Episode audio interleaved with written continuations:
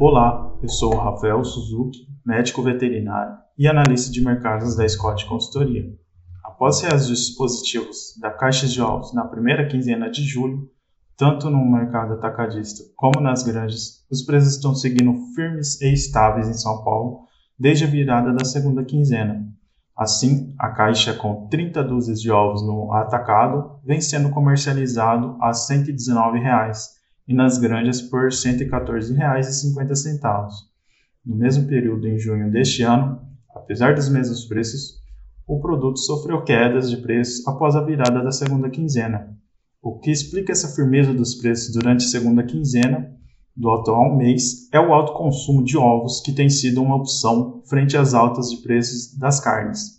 Contudo, o custo de produção ainda pesa aos avicultores. A ocorrência de geadas tem impactado a produção de milho de segunda safra, que mesmo durante o período de colheita, os preços têm se mantido firmes.